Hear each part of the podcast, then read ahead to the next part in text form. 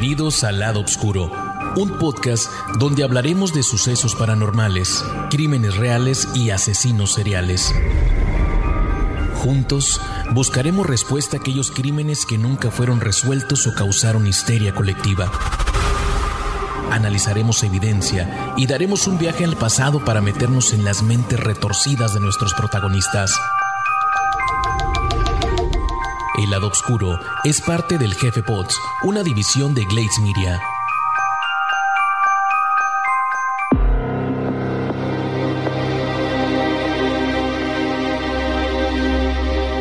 Hola, yo soy Marcos García y el día de hoy te cuento la historia de Ted Bundy. It has come down to this an emergency request to the U.S. Supreme Court for a stay of execution in the case of Theodore Bundy has been rejected this evening. The vote was 5 to 4. Bundy is scheduled to die in Florida's electric chair tomorrow morning at 7. Un hombre con un brazo roto y un cabestrillo, atractivo y con cierto carisma, pide ayuda a una mujer para cargar unos libros en el coche. La mujer en cuestión decide ayudarle a cargar esos libros, acompañando al joven al coche. Un mes después, encuentran el cuerpo de este en un lago cercano.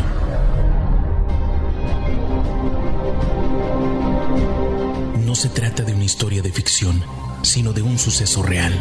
Se trata de lo que le ocurrió a más de una de las víctimas de uno de los mayores y más conocidos asesinos en serie de mujeres en los Estados Unidos.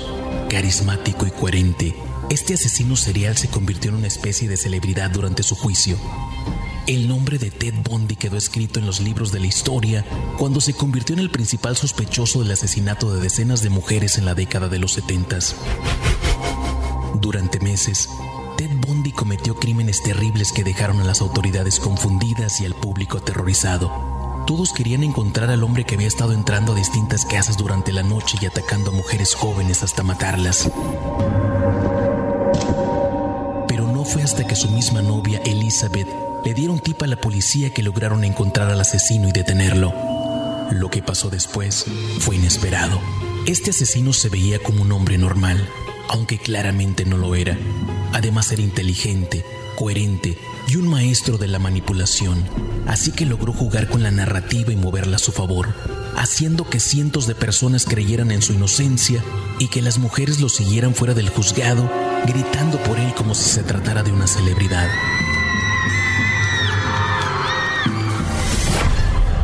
Años han pasado desde su muerte, pero el mundo sigue obsesionado con la historia del carismático y brillante asesino que se defendió a sí mismo en la corte y que convirtió el caso en un circo mediático como nunca se había visto antes.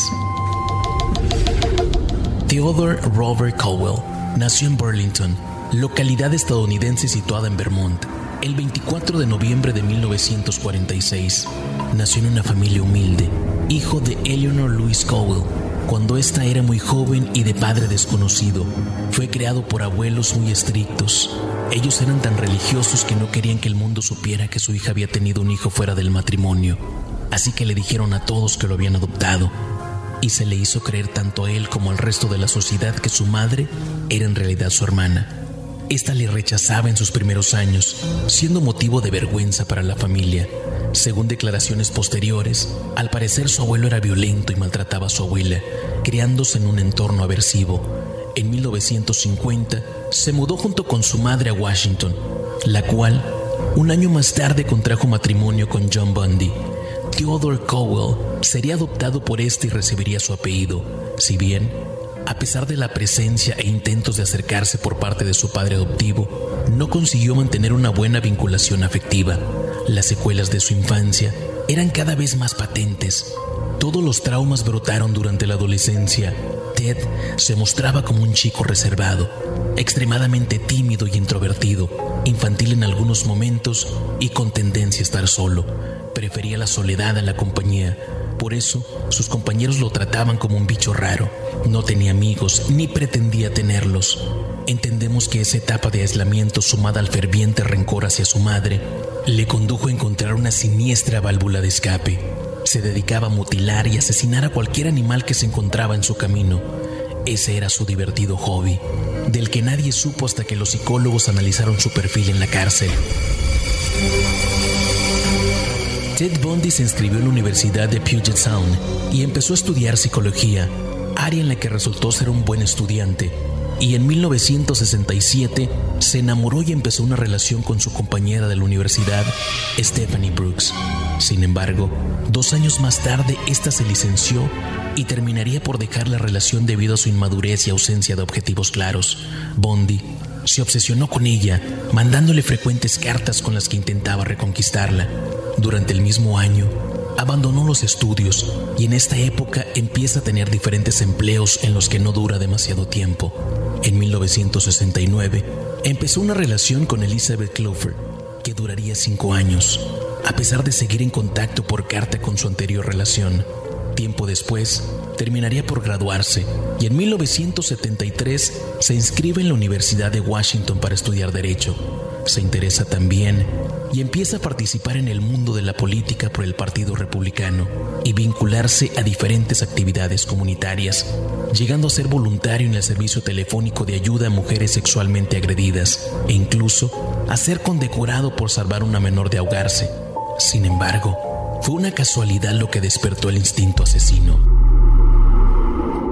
Durante un viaje a California, en 1973, se reencontró con su antigua novia Stephanie. Ella volvió a caer enamorada, pero cuando parecía que todo volvía a la normalidad, Ted decidió poner punto final a la historia. Acababa de consumar la venganza que tanto tiempo había planificado.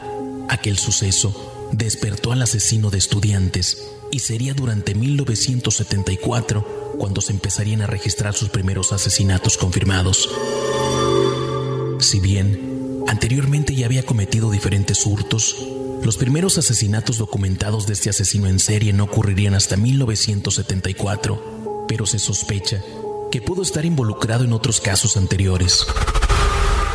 El 4 de enero del año de 1974, aún en la universidad, Ted Bundy entraría a la habitación de Johnny Lenz de 18 años posteriormente golpearla con una barra de hierro. Inconsciente, fue violada con una pata de la cama. A pesar de que sobrevivió, sufrió graves heridas y daños cerebrales permanentes. El de Johnny Lenz fue uno de los primeros ataques de Ted Bundy de 27 años, quien harto de ver pornografía dura, quiso experimentar que se sentía practicar el sexo brutal en la vida real. Otra de sus víctimas, Linda Ann Haley, una estudiante universitaria de 21 años, a quien secuestraría y mataría, intentó desaparecer el cuerpo de la víctima, pero sus restos fueron encontrados un año después de su desaparición en una colina cercana. Esta muerte daría inicio a una cadena de asesinatos, en el que desaparecieron numerosas jóvenes estudiantes, siendo alguna de ellas Carol Valenzuela, Nancy Wilcox, Susan Rancourt, Donna Mason, Laura Amy, Brenda Ball, Georgian Hawkins, Melissa Smith, Karen Campbell, entre muchas otras. El modo operandi de Ted Bundy se basaba inicialmente en seguir a sus víctimas hasta su casa para estrangularlas. Sin embargo, con el tiempo, y viendo que tenía facilidad para manipular debido a su carisma y resultaba atractivo para muchas féminas, fue cogiendo confianza y empezó a buscar víctimas durante el día, siendo usual que simulara tener un brazo roto para pedir ayuda para llevar cosas a su coche. Lograba que las mujeres se acercaran o entraran en su vehículo, un Volkswagen amarillo, con engaños para después golpearlas, secuestrarlas y llevarlas a lugares alejados en donde terminaba con sus vidas. Este asesino solía escoger a mujeres jóvenes, morenas de pelo largo, características que las asemejaban tanto a su madre como a su antigua novia Stephanie Brooks. Las víctimas eran a menudo violadas y descuartizadas, llegando a conservar el sujeto partes de sus cuerpos como la cabeza como trofeos de sus crímenes. No era raro que mantuviera relaciones con los cuerpos una vez muerta la víctima, así como la presencia de mordiscos por parte del asesino. Ted Bundy secuestró, violó y asesinó estudiantes de varias universidades de los estados de Utah, Oregon, Colorado y Florida, y a varias menores entre 1974 hasta 1978.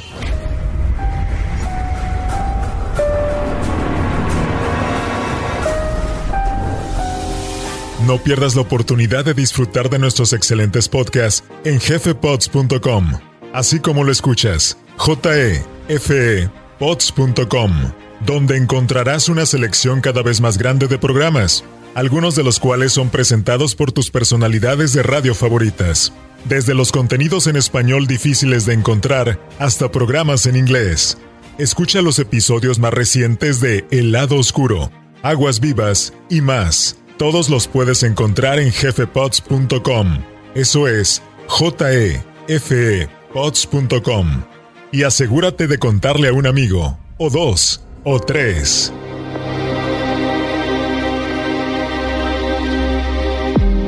Durante el mes de noviembre del año 1974, Ted Bundy fingió ser un oficial de policía para acercarse a Carol LaRonge y hacerla subir a su coche. La joven accedió pensando que se dirigían a la comisaría, pero se encontró con que Bundy paró el coche e intentó esposarla. Afortunadamente, Carol consiguió zafarse antes de ser inmovilizada y huir. Tras lo cual acudió a la policía. Ello condujo al primer retrato hablado del sospechoso. Dicho retrato hizo que diversos testigos pensaran en Bondi como un posible autor de los hechos, incluyendo su por aquel entonces novia Elizabeth. Mientras Ted Bundy pasaba sus noches asesinando mujeres, su vida tenía otro lado. Él era pareja de Elizabeth Clover, una mujer que conoció a Ted en un bar. Rápidamente se enamoró de él y comenzaron una relación. Bundy incluso se convirtió en una figura paternal para la hija de Elizabeth. La relación era normal y estable, pero cuando se comenzaron a revelar los detalles sobre el caso, Elizabeth encontró algunas conexiones extrañas con Ted.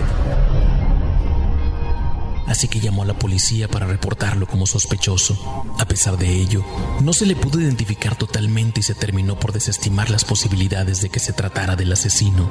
Ted Bundy siguió secuestrando y matando a numerosas jóvenes, variando su aspecto y viajando a diferentes estados con el fin de no levantar sospechas. La espiral de desenfreno de Bondi hizo mella en su figura como ciudadano y fue detenido en varias ocasiones debido a su mala conducción. Gracias a eso, en 1975, un oficial de policía dio alto al coche de Bondi y terminó por encontrar elementos indicativos como palancas, esposas y cinta para inmovilizar a sus víctimas. Ted Bundy fue detenido. En este caso, sería identificado por Ranch como el autor de su secuestro. Aunque Bundy fue arrestado y encarcelado a la espera de juicio, llegó a escaparse en dos ocasiones de la cárcel para continuar su carrera criminal. En 1976 daría inicio el primero de los juicios a los que sería sometido Ted Bundy. En este caso, se le juzgaba por el secuestro de Carol, resultando en una condena de 15 años de prisión. Sin embargo, el análisis del coche en el que fue detenido permitió que se hallaran evidencias de la implicación de Bondi en la desaparición y asesinatos de Melissa Smith y Karen Campbell. Concretamente se encontró cabello de ambas mujeres. Ello condujo a que se le sometiera a un segundo juicio ya con cargos de asesinato. En este segundo juicio, Bondi decidió representarse a sí mismo como abogado, motivo por el que se le permitió visitar la biblioteca de cara a preparar su defensa. Sin embargo, aprovechó la situación para escapar. La compulsión, la urgencia por matar y la falta de temor por ser atrapado le impedían detenerse y agudizaban su sadismo. Lejos de mostrar un perfil de psicópata reactivo que mata solo cuando se siente presionado mentalmente, Bondi era un adicto necesitaba su dosis de secuestro, violación y muerte. Tras su segunda fuga el 30 de diciembre de 1977 y un vago intento de pasar desapercibido cerca de Miami, la sed de sangre de Bondi volvió a desatarse. Su último objetivo, en enero de 1978, fueron las estudiantes que pernoctaban en la fraternidad Chi Omega de la Universidad Estatal de Florida. Bondi entró al edificio de noche y habitación por habitación golpeó a las estudiantes con un leño de madera, destrozándoles el cráneo para abejar, morder y mutilar sus cadáveres. Esa misma noche, asaltó la casa de su penúltima víctima, Cheryl Thomas, con quien de nuevo repitió su ritual. Días más tarde, aún le quedaban más fuerzas para ponerle la guinda a su carrera sangrienta con otra violación y asesinato desmedido. Este fue una niña de 12 años. Finalmente, fue detenido en un hotel de Florida después de que la matrícula de su coche fue reconocida. Tras ser detenido por segunda vez, sería juzgado el 25 de junio de 1979 por asesinato. Se le permitió ejercer su propia defensa.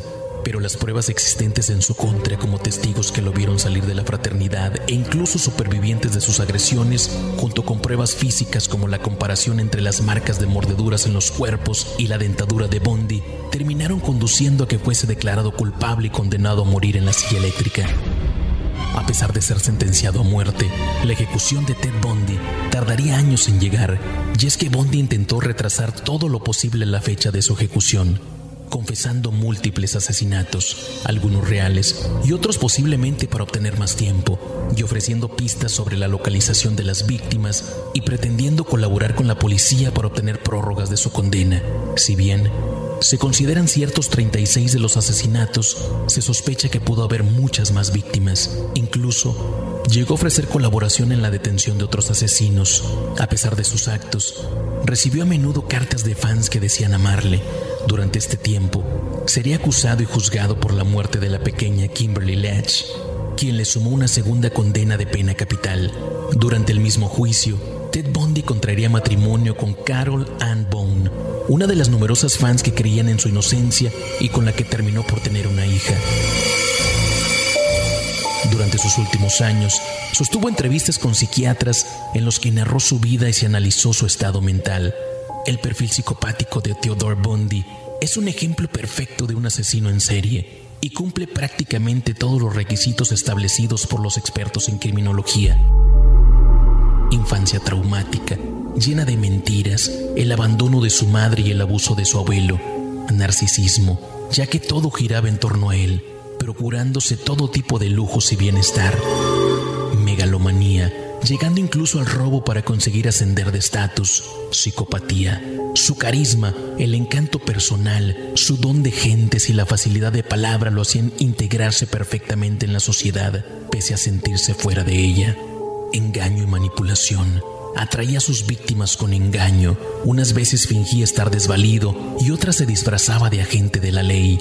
Dominación sexual. Obtenía el placer sabiéndose dueño de la vida y la muerte y sus crímenes tenían una alta carga de necrofilia, falta de empatía y remordimientos. La reincidencia y el sufrimiento que causaba son una muestra de incapacidad de ponerse en el lugar de otro. Manía persecutoria, su fijación por un determinado tipo de víctimas marcó todos sus crímenes. La compulsión, su deseo continuo de asesinar aún después de haber sido detenido y encarcelado, deja una prueba evidente de su enfermedad mental necesidad de emociones fuertes, ya que buscaba continuamente situaciones cada vez más arriesgadas, sin tener en cuenta las evidencias que iba dejando por el camino que más adelante lo incriminarían. Por otro lado, Ted Bundy confesó una adicción a la pornografía con tintes sádicos, así como que los asesinatos de mujeres jóvenes, morenas y de pelo largo se correspondía con la ira sentida hacia las mujeres por quienes se sentía abandonado, su madre y su primera novia, Stephanie Brooks. Al final, Bundy confesó haber asesinado al menos 30 mujeres, pero los expertos creen que ese número podría ser mucho más alto. Se dice también que ayudó a la policía a atrapar al asesino de Green River, quien tuvo un número de víctimas mucho más alto que el suyo. Ted Bundy le dio a los investigadores detalles sobre la forma en la que los asesinos seriales piensan. No hay duda de que Ted Bundy es un psicópata, un hombre altamente inteligente y un genio del mal, pero los psicólogos dicen que es mucho más complejo que eso. Ted Bundy fue condenado a muerte por sus crímenes y fue ejecutado un 24 de enero de 1989 en la prisión estatal de Florida. Se dice que millones de personas vieron su ejecución en casa y que miles se reunieron fuera de la prisión para gritar Burn Bundy, burn antes de su ejecución. Bundy se negó a elegir su última comida, así que le sirvieron bistec, huevos, papas fritas y pan tostado, que es la comida básica que los condenados a muerte reciben si no tienen una preferencia. Bundy murió en la silla eléctrica. La vida de Theodore Bundy quedó marcada por una infancia complicada y eso le ayudó a desarrollar una habilidad increíble para mentir y llevar una doble vida que sigue sorprendiendo a los expertos hasta el día de hoy. Therefore, it is the sentence of this court as to count one of the indictment that you, Theodore Robert Bundy, be adjudicated guilty of murder in, in the first degree, and that you be sentenced to death for the murder of Kimberly Diane Weech. At 7 o'clock on the morning of the 24th of January 1989, Ted Bundy finally went to the electric chair.